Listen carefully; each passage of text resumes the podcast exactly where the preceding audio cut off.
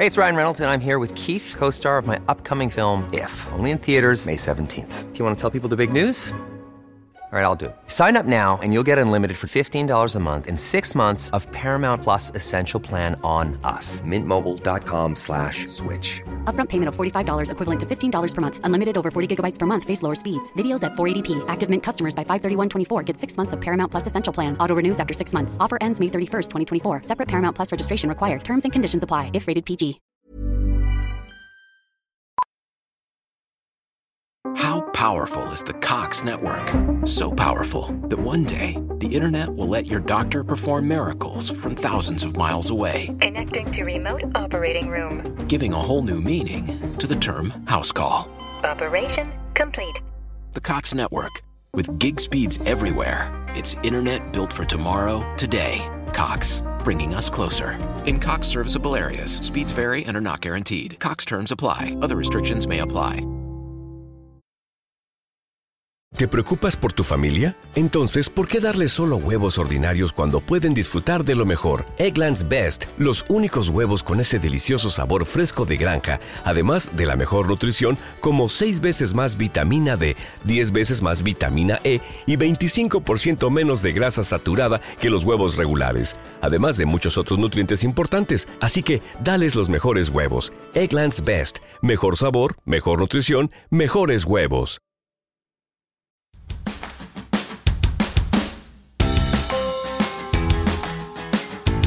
Hola, soy Hanna Fernández, divulgadora especializada en bienestar y descanso y autora del libro Aprende a descansar.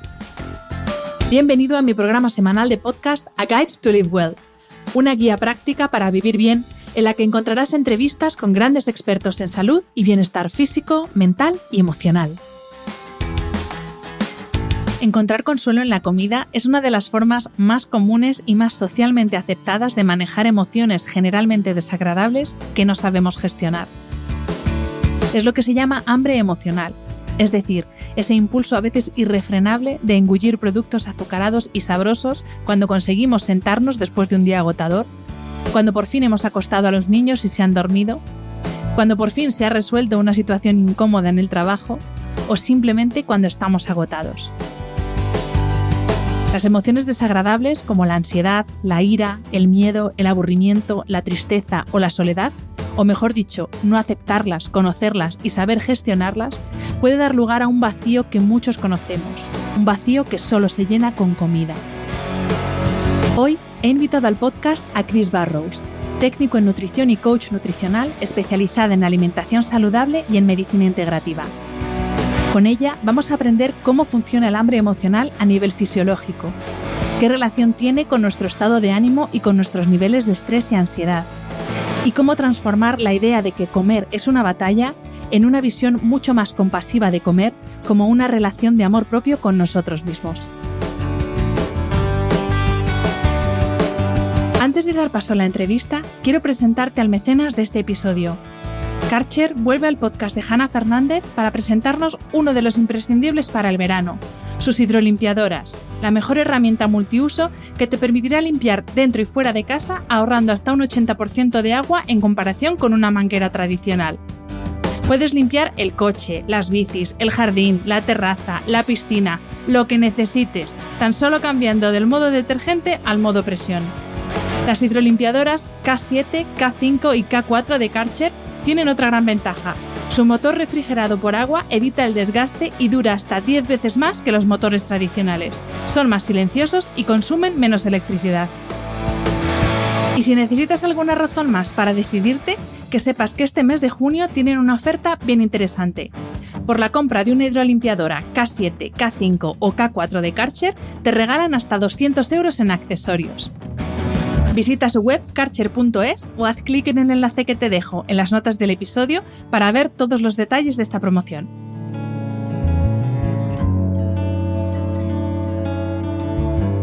Bienvenida Chris y millones de gracias por aceptar la invitación a este podcast.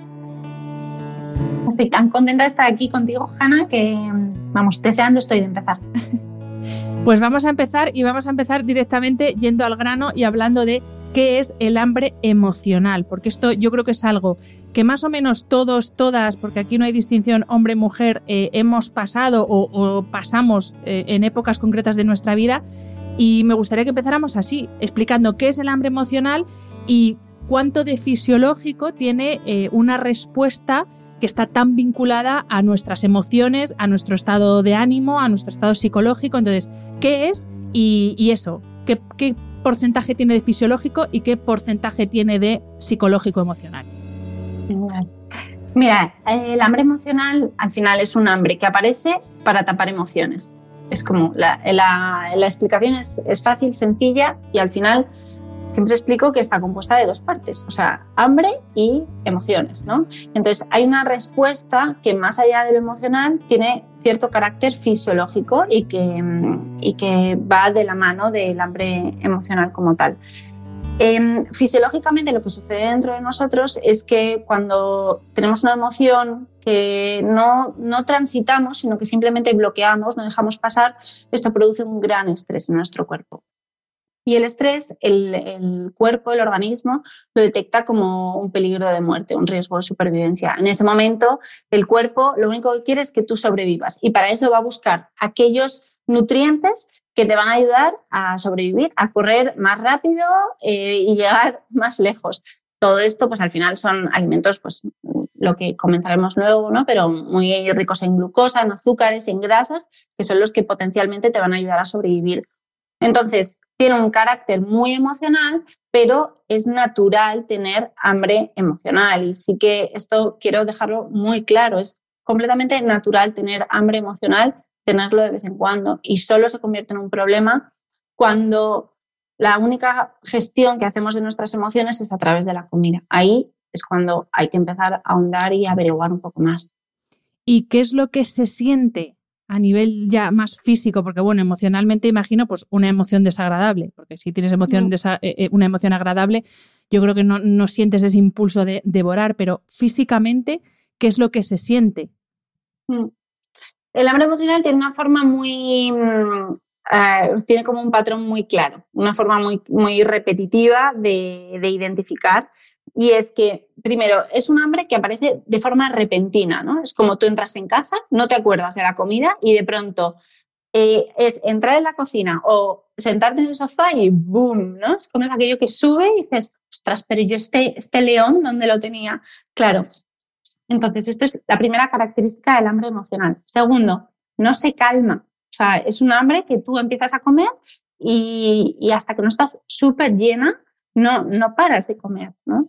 Y luego es un hambre muy exquisito, o sea, no le da, no, no es esto de, no sé dónde elegir o me comería cualquier cosa. Cuando tú tienes hambre emocional, realmente cualquier cosa no te vale. El hambre emocional eh, enseguida, pues eso, va a buscar cosas muy ricas en glucosa, muy altas en grasa, con una textura que luego comentaremos y, mm, y tiene muy claro lo que quiere. Yo creo que, que sí, esto es como básicamente el patrón del hambre emocional. Y hay componente de culpa también, porque no sé si, claro, yo por ejemplo, a mí cuando me pasa eso, automáticamente después de apretar mi paquete de galletas, digo, joder, qué jana, mm. ¿cómo has hecho esto? Tal. ¿No? ¿También va implicada la culpa por ahí? Claro, o sea, la culpa aparece muchas veces incluso antes, porque tú sientes que tú ya sabes, o sea, ya estás anticipando lo que va a pasar, ¿no? Tú ya estás, te está empezando como a entrar este sentimiento de hambre emocional, y tú ya estás empezando a decir, madre mía, voy a ir, me voy a comer todo el paquete de galletas y mm, al final luego me voy a sentir fatal. La culpa em, aparece cuando nos saltamos una regla. Al final, la culpa es una emoción básica, necesaria para que la sociedad sobreviva, ¿no? para que no nos matemos los unos a los otros, y, eh, pero al final atiende a un patrón y es no saltarte ninguna norma, ya sea impuesta desde fuera o autoimpuesta. Cuando aparece la culpa, porque hay hambre emocional, debemos ver qué norma nos hemos impuesto a nosotras mismas, ¿no? ¿Qué norma me estoy saltando? ¿Viene de fuera o viene de dentro? Suele venir de fuera y de dentro, suele ser una mezcla de lo que yo he aprendido, de lo que he incorporado, ¿no?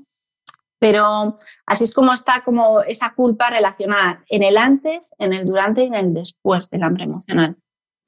Y Cris, ¿cómo diferenciamos el hambre real del hambre emocional, de un tercer concepto que es el de me doy un capricho porque me lo merezco, porque he trabajado mucho, porque hoy, yo qué sé, eh, pues he hecho una presentación en el trabajo, me ha salido bordada, mil cosas, porque lo cierto es que la comida también la utilizamos como premio. Entonces, ¿cómo se diferencian eh, esos tres? Bueno, no son tres tipos, pero hay un hambre emocional por, por premio y un hambre emocional por mm, esas emociones eh, menos agradables. Entonces, ¿cómo diferenciamos esos tres conceptos? Mm.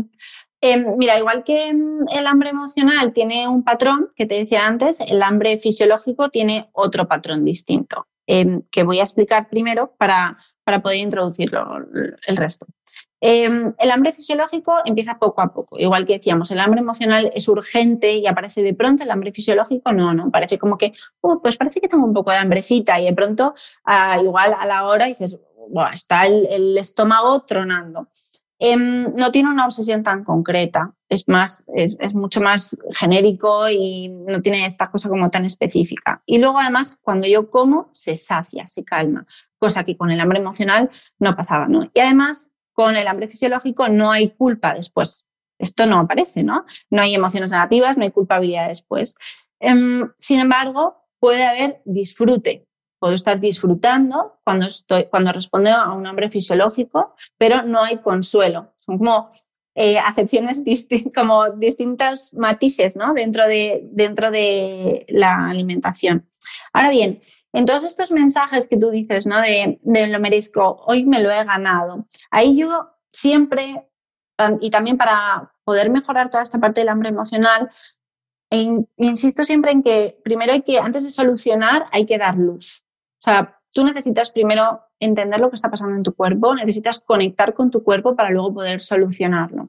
Cuando damos luz a este tipo de mensajes de me lo merezco, esto también responde a un hambre emocional, estos mensajes, ¿vale? Em, primero, una cosa que hay que revisar es si te han premiado con comida. Esto se enseña así y, mm, bueno, y es que es muy difícil. Al final, a un niño también controlarlo es muy complicado, ¿no? Entonces, la comida es una herramienta de negociación muy potente. Em, pues eso, si te han premiado con comida, entender luego a lo largo de tu día qué emociones manejas. Me encanta repetir cuando dicen, no, es que hoy me lo merezco, hoy me lo merezco, ¿no? Tú ya te mereces todo, tú no te tienes que ganar nada este cambio de paradigma donde tú no, o sea, aquí esto no es un videojuego en el que al final te está esperando el trofeo con la comida, ¿no? Dejar de entender la comida como, como una moneda de cambio. Y luego también, porque en general cuando yo me lanzo estos mensajes de me siento, me lo, me lo merezco, me lo he ganado, suele mm, tener que ver con que quizás a lo largo del día sientes que te están pasando cosas que no te mereces que noté, es como, me he sacrificado mucho, me he recibido, he estado dispuesta a recibir cosas que no me merecía, pero a cambio, hoy tengo mi chocolatito por la noche, ¿vale? Y, y luego yo creo que ahí también hay un factor de autoestima, o sea, cómo te quieres, cómo te cuidas. Que no todo esto no tiene nada que ver con que tú y yo queremos un día cenar y que nos tampemos un brownie como unas señoras y, que, esté, y que lo disfrutemos. No tiene nada que ver, porque ahí no, hay, no, no nos lo hemos tenido que ganar, simplemente forma parte del compartir, que también eso es, eso es una parte de la comida que es maravilloso. Estaba pensando, justo cuando hablabas antes de, de, lo difícil que es negociar con un niño, yo no tengo niños, pero bueno, veo a mis amigas y veo que muchas veces la forma de negociar es o con comida o con la tablet. Y es que es verdad que este hambre emocional es realmente un hambre socioemocional, porque es, es lo que aprendemos, ¿no? Es ese círculo de estoy mal, ¿cómo? Estoy de celebración, ¿cómo? Me aburro, ¿cómo? Eh, quedo con alguien, ¿cómo? O sea, es como que asociamos, ¿no? Todo lo asociamos a la comida. Entonces, luego, claro, eh, cuando tienes una emoción desagradable, como puede ser ansiedad o que estás cansado o lo que sea, pues automáticamente el resorte es voy a comer. Hmm, claro, Em, pero tú piensas, no, no tienes, todos somos hijos, ¿no? Aunque no seamos madres, todos somos hijos. Y, tenemos niños a nuestro alrededor. Cuando un bebé llora, un bebé recién nacido, lo primero que se le hace es darle de comer. Es una respuesta fisiológica. Por eso, insisto, el hambre emocional es algo natural. Es normal tener a un ser desvalido a nuestro lado y que pienses lo, que la respuesta más instantánea que te sale es la de alimentarle. Le alimentas casualmente desde pequeños con algo que está calentito y es dulcecito, que es la leche. La boca es un lugar de calma, es, es el sitio por el que nos calmamos. Fumamos, mordemos bolis, nos mordemos las uñas, comemos. Forma parte de todo ese circo ¿no? que hay. Entonces, por eso hay una parte muy fisiológica y luego hay una parte muy sociológica y más en nuestra cultura. O sea, es que lo decías tú y es que no puedo estar más de acuerdo. O sea, cuando estamos, cuando estamos contentos, comemos y cuando estamos tristes, comemos más, ¿no? Es, es como un patrón, con lo cual ahí, una vez más, creo que es importante entender cuál es la emoción que me está llevando a eso. Si es una de disfrute, si es una de que estoy contenta y simplemente voy a estar aquí y ahora y voy a, y, voy a acompañar esta emoción con comida, que voy a tapar esta emoción con comida. Pues vamos a hablar, si te parece, Cris, de hormonas, porque en, en, esto del apetito, del hambre, ya sea real o emocional, entran en juego muchas hormonas. Primero te quiero preguntar por eh, dos hormonas que están más vinculadas, yo creo, a ese hambre emocional, que son cortisol, dopamina, y cómo es este círculo en el que entramos cuando tenemos mucho estrés o ansiedad, hambre emocional porque buscamos una recompensa rápida, cómo es este proceso y por qué nos da por comer. A mí, por ejemplo, el hambre emocional eh, lo tengo cuando estoy súper cansada. Entonces, a mí, ¿por qué me da por comer y no por echarme una siesta, que es lo que realmente eh, necesita mi cuerpo. Entonces, ¿cómo, ¿cómo es el funcionamiento de estas dos hormonas? Vale, justo de lo que estás hablando se llama sistema de recompensa. Es el sistema que tenemos fisiológicamente cuando hay una emoción que nos está agobiando, que nos está produciendo estrés. Si volvemos un poco a la explicación que daba antes, ¿no? Entendiendo que cualquier eh, estrés, primero el cerebro no distingue entre ficción y realidad. Entonces, el hecho de que tú te agobies porque mañana tienes una presentación, tienes una entrevista, eh, esto ya está, esta anticipación ya está trayendo como ese estrés aquí al presente, ¿no? Y ese estrés tu cuerpo lo está interpretando como un peligro de muerte. El cuerpo lo único que te quiere dar es eso que te ayuda a sobrevivir, como explicaba antes, y, a que, y eso es básicamente, principalmente, glucosa. En, en ese momento, tu cuerpo tiene un plan perfecto para ti. Tu cuerpo tiene un plan perfecto diseñado para que tú corras delante de un león. No entiende que estás nerviosa por la entrevista de mañana. Cuando tú, y está preparado para que tú introduzcas algo de glucosa en tu cuerpo que te dé energía. No es lo mismo tomarnos un dátil o un plátano maduro, que es lo que nuestro cuerpo, nuestro cerebro entiende como algo naturalmente dulce, a que te metas, pues no voy a decir ninguna marca, pero pues cualquier cosa de las que nos podemos comer, ¿no? Entonces, en ese momento, el cerebro, o sea, es un oh yeah, pero de catálogo. Es como, dame más gasolina a esto, porque mm, de forma natural yo no entiendo que haya cosas tan dulces en el mundo, con lo cual te voy a premiar para que tú me des más de eso que yo estoy interpretando que me hace bien, porque me ayuda a sobrevivir. Cuando yo estoy generando todo este estrés, la hormona que predomina es el cortisol. Cuando, y cuando sube el cortisol, baja la serotonina, que es la hormona de la tranquilidad, de la felicidad y que es la que, la que tu cuerpo va a perseguir constantemente.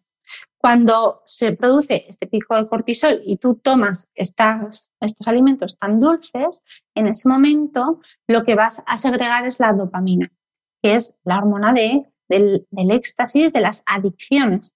Por eso se llama circuito de recompensa o sistema de recompensa, porque el cuerpo te premia para que tú sigas comiendo más y más. Es el clásico, me iba a comer una galletita y cuando me quería dar cuenta me he zampado todo el paquete. Me suena, me suena el clásico. Sí, a todas, a todas nos suena un poco esto. Y las otras dos hormonas por las que te quería preguntar y que intervienen directamente en este mecanismo de hambre-saciedad son la leptina y la grelina.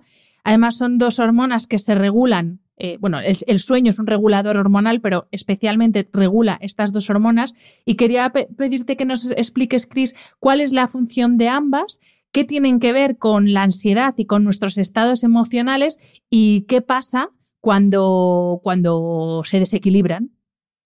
Vale. Em, vale. A ver, la grelina es, por empezar por el principio, ¿no? La grelina es la hormona del hambre y la leptina es la de la saciedad.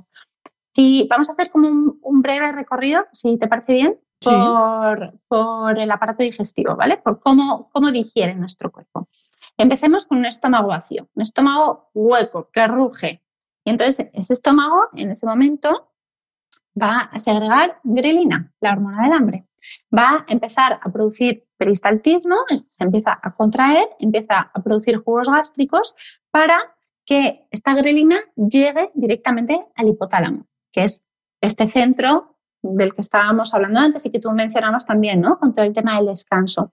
El hipotálamo se encargará de mandar las distintas señales al cuerpo para que se pongan en marcha y para que busquen comida y la introduzcan en el cuerpo. En ese momento yo como, introduzco la comida y llega al estómago y llega, pasa del estómago por distintos procesos, llega al intestino delgado. Ahí se van a producir varias cosas. Se va a producir una sustancia, un péptido que reacciona frente a la glucosa, ¿vale? Eh, que se llama péptido PYY, y luego otra sustancia, una hormona, que se llama colecistoquinina. No es muy relevante esto, pero sí es relevante entender que uno reacciona con glucosa y que el otro reacciona con grasa. Y que juntos van a ayudar a que se segregue la leptina, que es la hormona de la saciedad. Por eso, en general, los nutricionistas somos tan pesados con que hay que hacer ingestas completas, porque para yo poder segregar la hormona de la saciedad, necesito poder segregar este péptido y esta hormona que he mencionado antes. Cuando la leptina se produce, entonces manda la señal al cerebro y le dice, oye, ya podemos cerrar este proceso de comer porque este cuerpecito ya está lleno. Esta, desde que se segrega la leptina hasta que llegue al cerebro, pueden tardar 30 minutos. Hasta 30 minutos podemos tardar. Por eso, esta es la razón por la que muchas veces nos hemos llenado mucho y ni siquiera nos habíamos dado cuenta. Porque yo he seguido comiendo, comiendo, comiendo a una velocidad muy, en general, muy rápida y eh, cuando me he querido dar cuenta de que estaba llena, ya me había pasado mucho. Em, entonces, esto es la, la grelina y la leptina. ¿Qué sucede en medio de todo esto? Bueno, pues sucede algo muy interesante, que es que hay otra hormona, que es la insulina, que se conoce por la diabetes y bueno, pero que tiene una función importante que quiero explicar porque tiene otra cosa que ver con, con lo que voy a, a, explicar también después. Em, la insulina es una hormona que se segrega en el páncreas y que sirve para que cuando yo como hidratos de carbono, estos hidratos se van a descomponer en glucosa y la insulina va a coger a la glucosa y la va a acompañar a las células musculares y al hígado, que es donde se almacena la energía, la energía en forma de glucosa.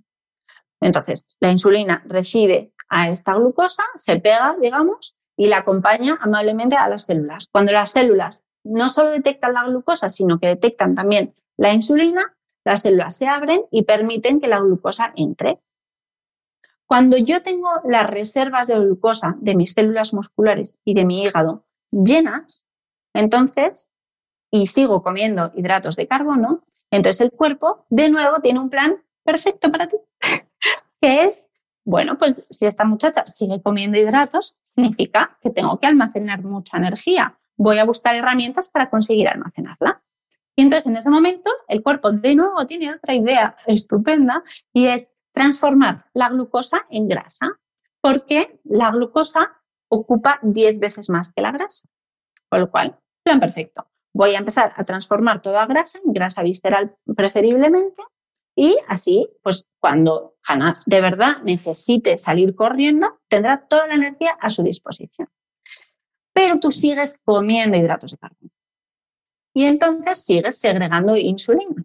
Y la insulina se pega, se sigue pegando a la glucosa, sigue llegando a las células, pero hay un momento en que las células se le dicen a la insulina, oye, eres muy pesada, te estoy diciendo que no me cabe más energía, no me cabe más glucosa.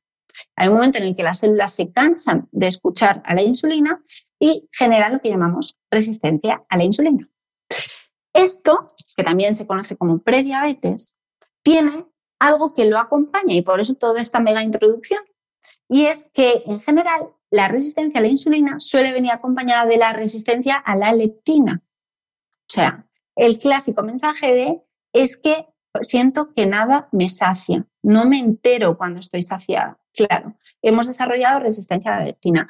Todo es prácticamente reversible.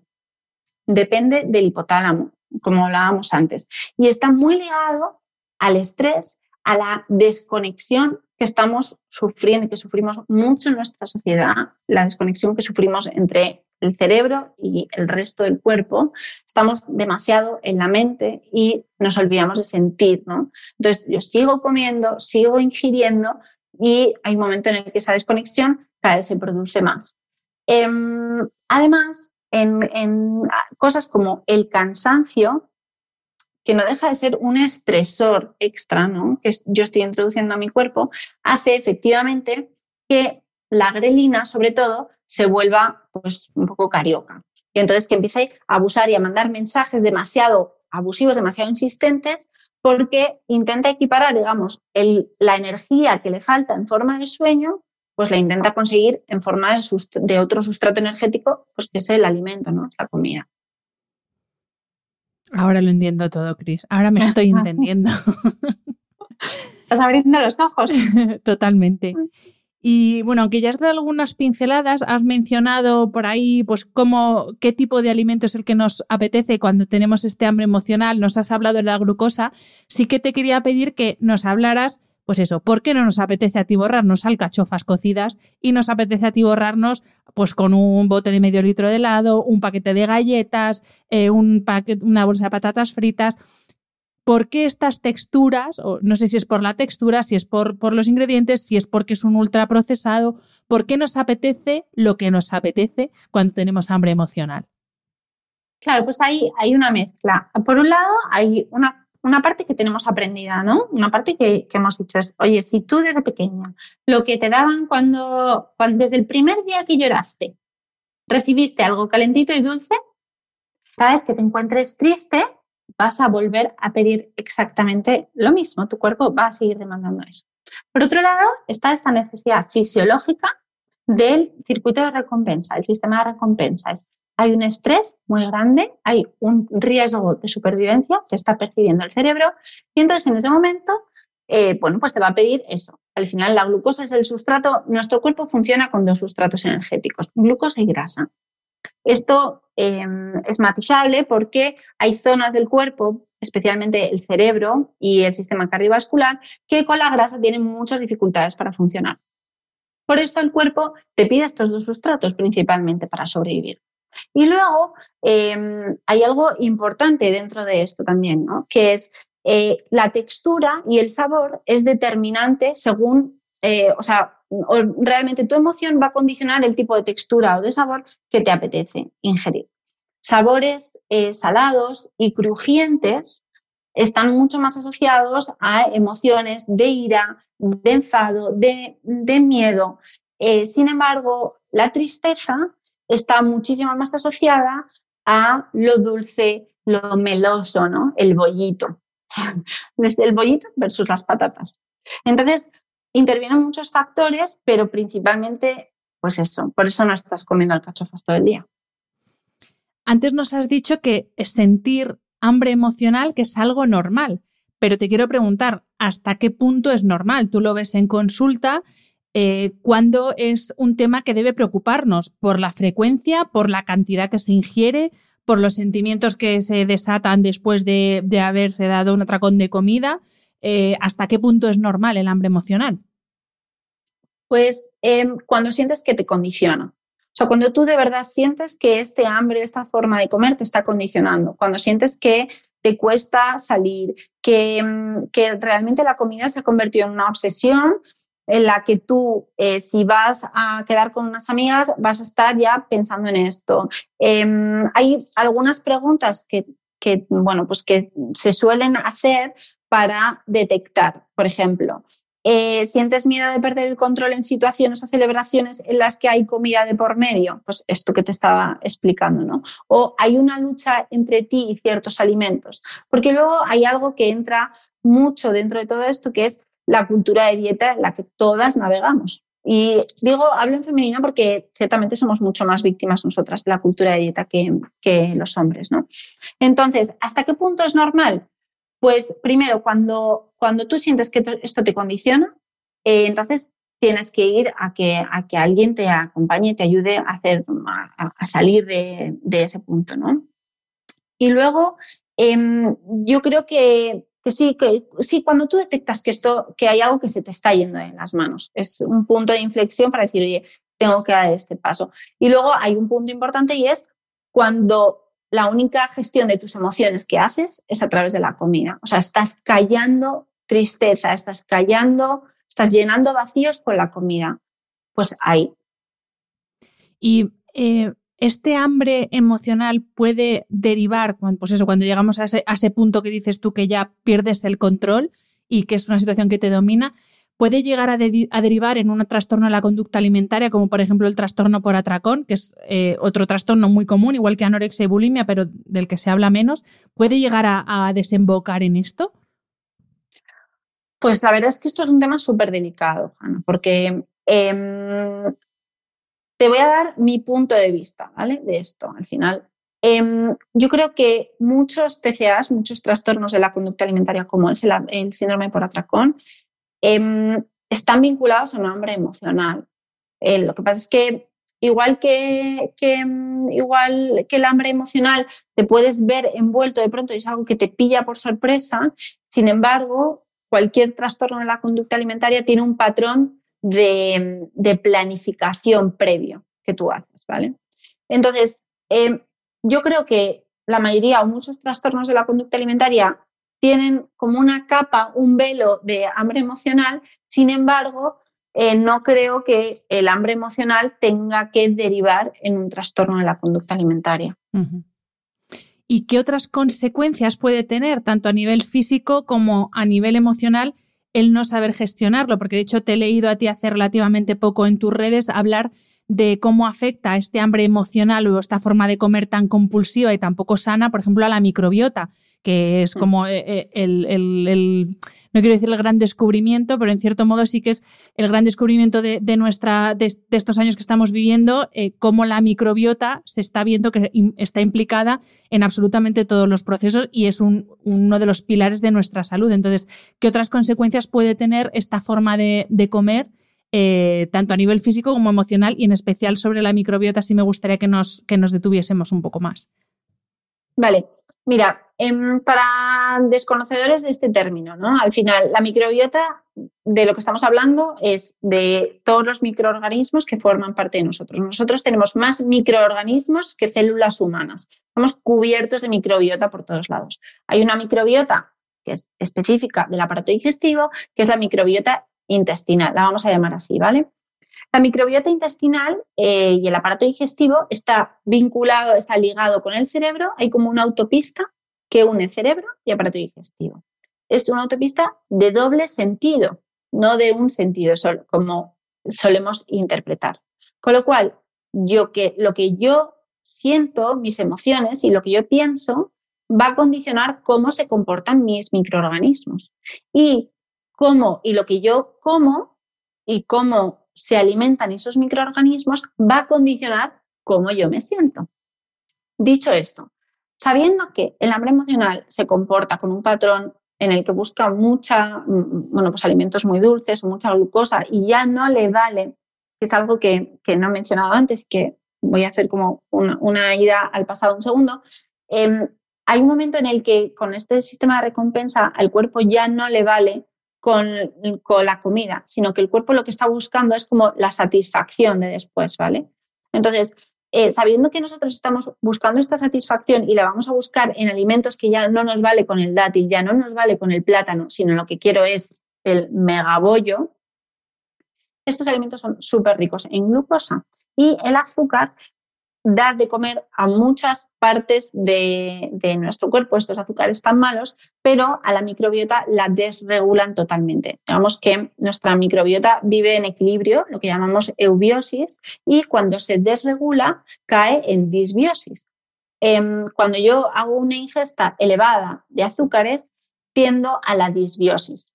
en este momento es, eh, es como la pescadilla que se muerde la cola, porque yo estoy dando de comer a mis bacterias malas que van a crecer por encima de las buenas, pero las bacterias malas me van a dar una orden recurrente de que quieren más dulce. Con lo cual, yo hay un momento en el que no puedo parar y son estos, este patrón que se ve mucho, que es, eh, tengo mucha somnolencia después de comer. Eh, tengo mucha apetencia por el dulce después de comer, no me vale, eh, no me vale una fruta o ni siquiera me vale un trozo, una onza de chocolate negro. No, no, o sea, es que me pide mucho dulce. Esto que se llama, que, eh, hay, un, hay, un, trastorno que se llama SIBO, ¿no? que es un sobrecrecimiento bacteriano en el intestino delgado, que está muy de moda diagnosticarlo, pero hay un pequeño detalle que se nos está olvidando. Y es que esta alteración de las bacterias que se produce y de los microorganismos que se produce en la microbiota también viene condicionada por las hormonas que yo estoy segregando a nivel, bueno, pues según mis pensamientos y según mis emociones. Aunque yo cure excesivo, este sobrecrecimiento bacteriano en el intestino delgado, que en general se cura, se trata, mejor dicho, con una dieta muy específica, muy restrictiva y con un antibiótico, hay otras fórmulas de hacerlo, ¿vale? Que, se conocen, pero en general se suele tratar de esta manera. Claro, yo puedo reducir los síntomas, pero si lo que ha originado esto es un hambre emocional que ha provocado una alta ingesta de, eh, alimentos azucarados, entonces, y no trabajo la parte emocional cuando estoy tratando el SIBO, entonces volverá otra vez. Esto lo veo, o sea, de verdad, una de cada tres eh, sesiones que hago es con un tema de estos. Es, no, es que me lo trataron, me lo curaron, pero es que otra vez, dos años después estoy igual. ¿Por qué será? Pues efectivamente por esta parte. Entonces, es muy importante cuidar nuestras emociones para así modular nuestro hambre emocional y directamente conseguiremos cuidar nuestra microbiota. Hay algo también importantísimo y es que, es que eh, me imagino que mm, una gran cantidad de, todas las oyentes dentro de las que yo me incluyo que tienes son mujeres, ¿no? Y mm, hay algo muy importante dentro de, de, esta ingesta de azúcar que hacemos y es que es un gran disruptor endocrino. O sea, básicamente lo que significa esto es que a nuestras hormonas las vuelve cucú total. ¿Qué sucede ahí? Bueno, pues que las hormonas están diseñadas para segregarse, para mandar una orden, pero para luego mm, disolverse y evacuarlas. Cuando yo tengo una microbiota en mal estado, mis hormonas no se marchan.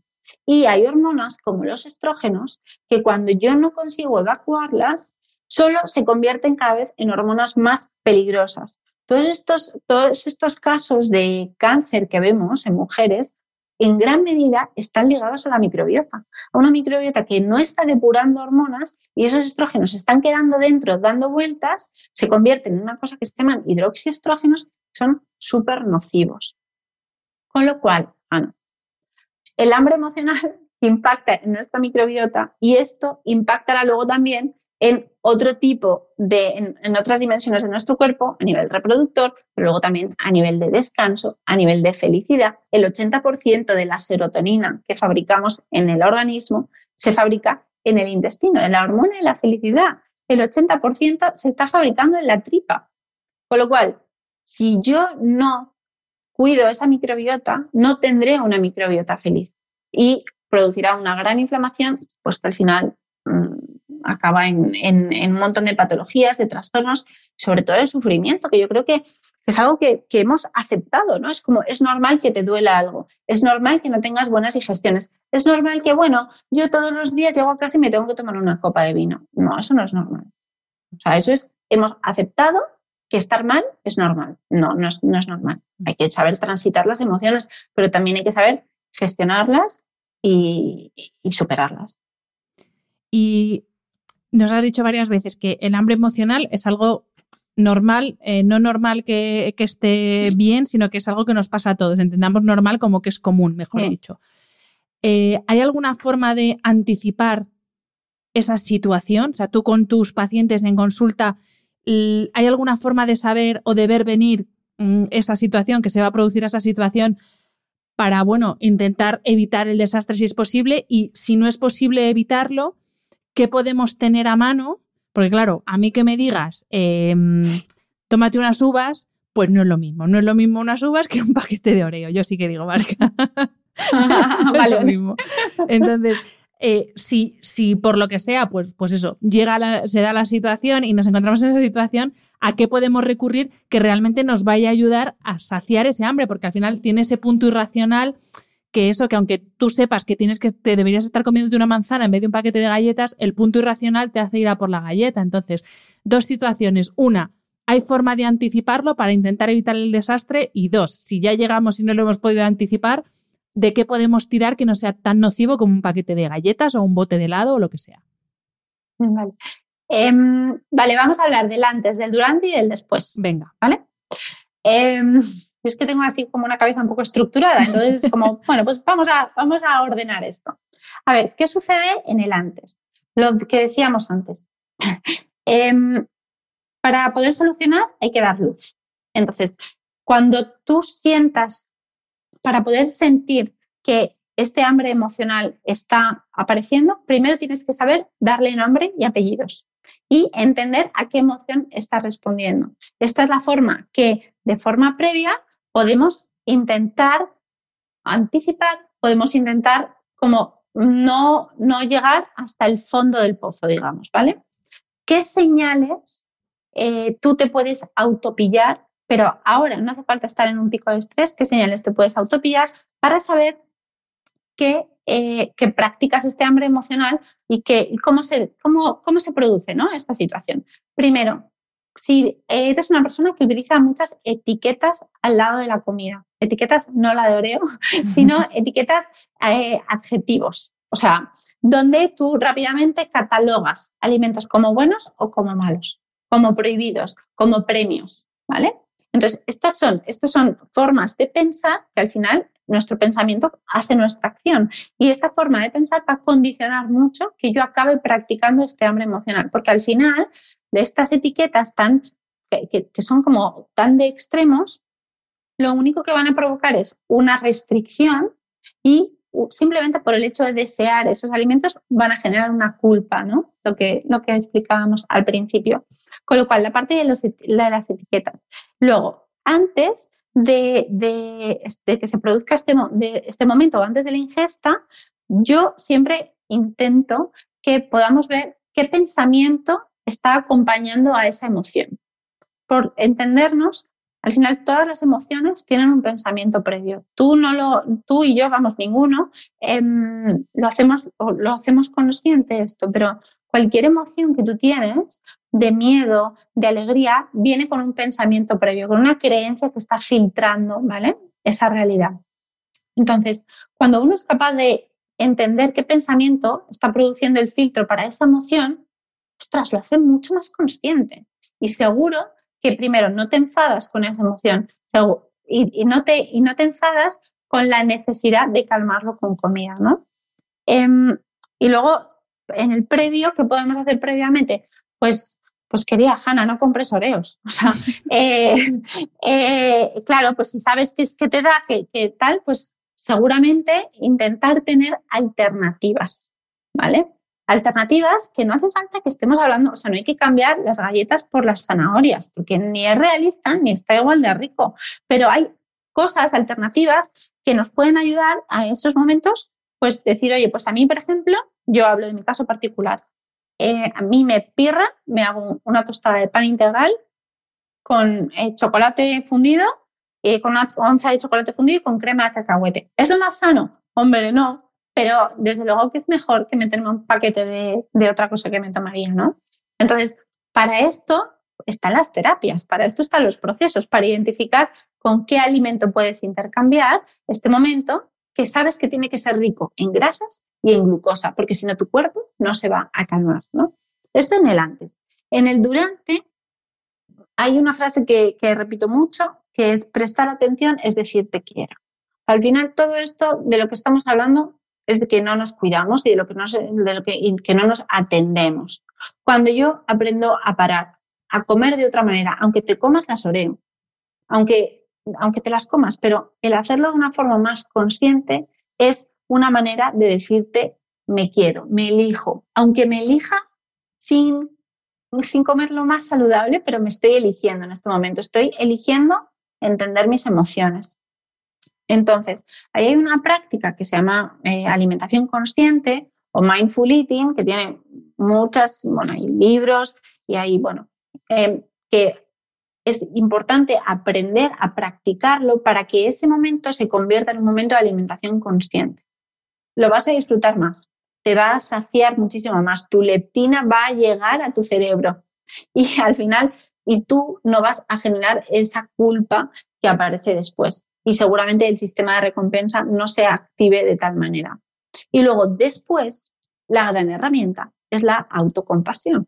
O sea, cuando si yo sé que lo vi llegar, lo hice, lo he hecho, pues entonces ya está, lo he hecho. Em, está en el pasado, no lo puedo cambiar, abracemos esa emoción, abracemos que quizás en ese momento no lo hice lo mejor posible, pero sí lo hice lo mejor que podía y que sabía en ese instante. Ese hecho simplemente de quitarte la mochila de culpa está liberador que la siguiente vez seguramente la ingesta será más liviana y huir entonces de las famosas compensaciones, ¿no? De pues como a media tarde me he tomado esto, pues ahora por la noche me voy a tomar una pechuga a la plancha o un pescado mm, hervido con lechuga, ¿no? Porque al mm, final yo creo que ese, ese mecanismo de buscar la compensación como que extiende, ¿no? Esa, esa sensación de malestar general que, que, se ha provocado, como que se extiende en el tiempo, ¿no? Cuando no pones, bueno, punto, ha pasado y ya está, como tú dices, sino que ¿no? Sigues alimentando eh, la situación, por así decirlo. Bueno, lo que estás alimentando es la culpa y lo que estás alimentando es, esta cultura de dieta, de, penalización, de comidas prohibidas que al final solo producen estrés. Y entonces otra vez voy a caer en lo mismo, ¿no? Si yo ahora te digo, mira, Hanna, eh, yo en general me cuido bastante y bueno, pues tengo unos hábitos alimentarios saludables, pero me voy a ir un fin de semana a Ibiza que me han invitado y pues es que igual se me va un poquito de las manos. ¿Tú crees que esto va a ser relevante en mi vida? La respuesta es no. Entonces, si tú habitualmente te cuidas y un día te comes ese paquete de galletas porque estabas hasta el moño, por la razón que sea, no va a ser determinante en tu salud.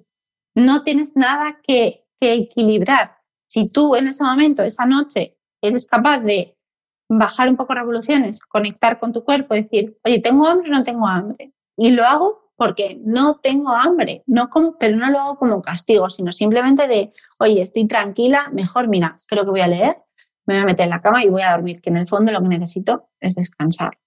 Y así bajamos el cortisol, que vamos todos con una hipercortisolinemia que no nos lo creemos. O sea, vamos pasaditos de rosca. Totalmente. Jo, pues Cris, muchísimas gracias. Me quedo con una de las últimas frases que has dicho de prestar atención es decir te quiero, porque creo que, bueno, en esto del hambre emocional, que tiene mucho que ver con las emociones, obviamente, pero también podemos practicar eso que has mencionado que es tan bonito, que es la autocompasión, que es un trabajo complicado, pero que es es muy bonito practicarla con uno mismo porque la practicamos con todos generalmente, menos con nosotros mismos. Y, eso lo que decías, que prestar atención al final es, eh, pero para cualquier cosa, a nosotros, a cuando estás con tu pareja, con tus hijos, pues estar a ellos y no estar al móvil, cuando estás trabajando, estar al trabajo y no estar a las batuecas. Pues eso, prestar atención es poner cariño en, eso a lo que le estás prestando atención. Así que te doy gracias infinitas por, por este ratito de atención y de conocimiento que nos, que nos has dado y eso por aceptar la invitación a este podcast, porque bueno, ya te lo he dicho antes de entrar, pero siempre me gusta decirlo eh, y grabarlo. Te sigo muchísimo, me encanta tu trabajo, me encantas tú porque eres muy realista, que yo creo que hace mucha falta en este mundo del healthy living en el que vivimos que, pues eso, profesionales realistas y, eso, que millones de gracias por, por este ratito que has compartido con nosotros. Hanna, la admiración es mutua, ya lo sabes. Y pues nada, deseando, deseando que hagamos de nuestro día algo un poco más consciente para ser más felices, que en el fondo es el objetivo que todos tenemos. Totalmente, Cris. Millones de gracias. Gracias, Hanna. Espero que hayas disfrutado del episodio. Este programa de podcast es independiente y en abierto gracias al apoyo económico de marcas que apuestan por mi trabajo y confían en mí para ayudarles a comunicar su mensaje. Los expertos que aceptan mi invitación a intervenir en este programa no tienen ningún tipo de vinculación con dichas marcas a menos que se especifique lo contrario. Y todo el contenido de mi podcast, página web y redes sociales que haya sido patrocinado irá acreditado como tal. Gracias por ayudarme a que este proyecto siga siendo viable e independiente visitando la web de mis anunciantes, dejando reseñas, comentarios y valoraciones en las distintas plataformas de reproducción y compartiendo mi contenido en tus redes sociales. Mil gracias por estar al otro lado. Nos escuchamos en el próximo episodio.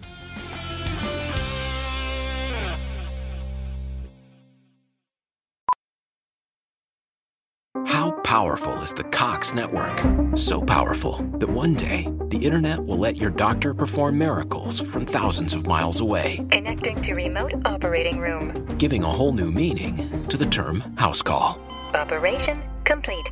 The Cox network, with gig speeds everywhere, it's internet built for tomorrow, today. Cox, bringing us closer. In Cox serviceable areas, speeds vary and are not guaranteed. Cox terms apply, other restrictions may apply. Finding great candidates to hire can be like, well, trying to find a needle in a haystack. Sure, you can post your job to some job board, but then all you can do is hope the right person comes along. Which is why you should try ZipRecruiter for free at ziprecruiter.com/post. ZipRecruiter doesn't depend on candidates finding you. It finds them for you. Its powerful technology identifies people with the right experience and actively invites them to apply to your job. You get qualified candidates fast. So, while other companies might deliver a lot of hay, ZipRecruiter finds you what you're looking for. The needle in the haystack. See why four out of five employers who post a job on ZipRecruiter get a quality candidate within the first day. ZipRecruiter, the smartest way to hire. And right now, you can try ZipRecruiter for free. That's right, free at ziprecruiter.com slash post. That's ziprecruiter.com slash post. ziprecruiter.com slash post. Ever catch yourself eating the same flavorless dinner three days in a row? Dreaming of something better? Well, HelloFresh is your guilt-free dream come true, baby. It's me, Kiki Palmer. Let's wake up those taste buds with hot, juicy pecan-crusted chicken or garlic butter shrimp scampi. Mm. Hello Fresh. Stop dreaming of all the delicious possibilities and dig in at HelloFresh.com. Let's get this dinner party started.